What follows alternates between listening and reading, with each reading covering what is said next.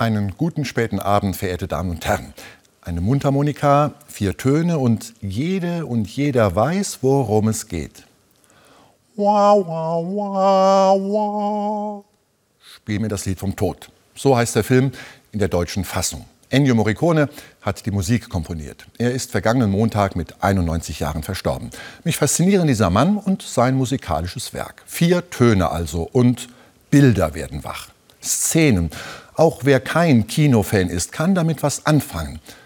So etwas wünsche ich mir auch für meine Kunst. Die Kunst, den Menschen von Gott zu erzählen. Vier Töne und es würden Bilder entstehen. Bilder, die bewegen und berühren.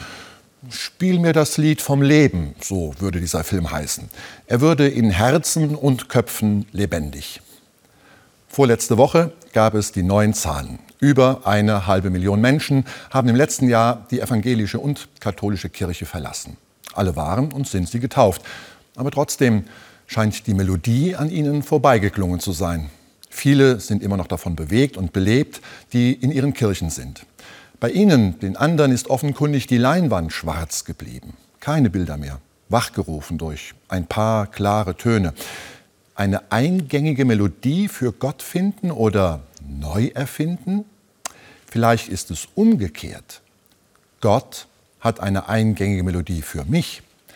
In der frühen Kirche vor fast 2000 Jahren also haben sie manchmal Jesus Christus als den Sänger und Spielmann dieser Melodie angesehen und gehört.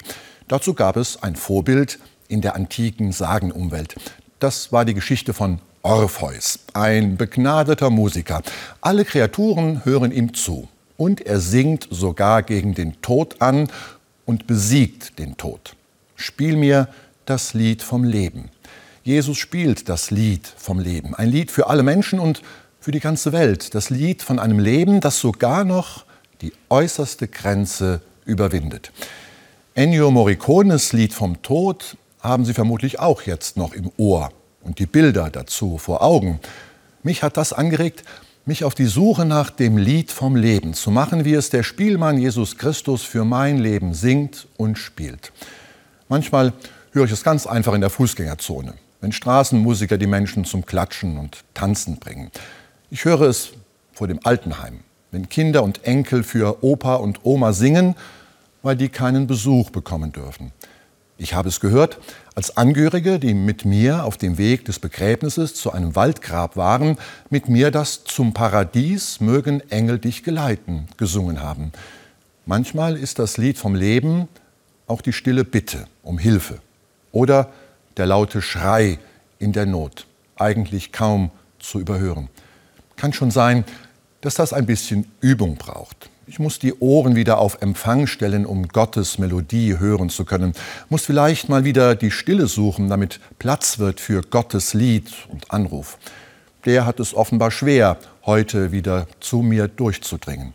Die Ohren offen halten für die Melodie Gottes. Auch meine Kirche muss wieder besser zuhören und dann ein gut gestimmtes Instrument in der Hand des Spielmanns Christus seine Melodie weiterspielen. Vielleicht, dass das Lied vom Leben dann auch die Menschen wieder berührt, die in der letzten Zeit nichts davon hören wollten. Und dass sie auch wieder die Bilder vor Augen haben, die vom Leben erzählen und zum Leben helfen. Gottes Melodie ist eigentlich immer da. Es lohnt, sie für sich oder gemeinsam mit anderen zu entdecken. Ich wünsche Ihnen einen gesegneten und melodischen Sonntag.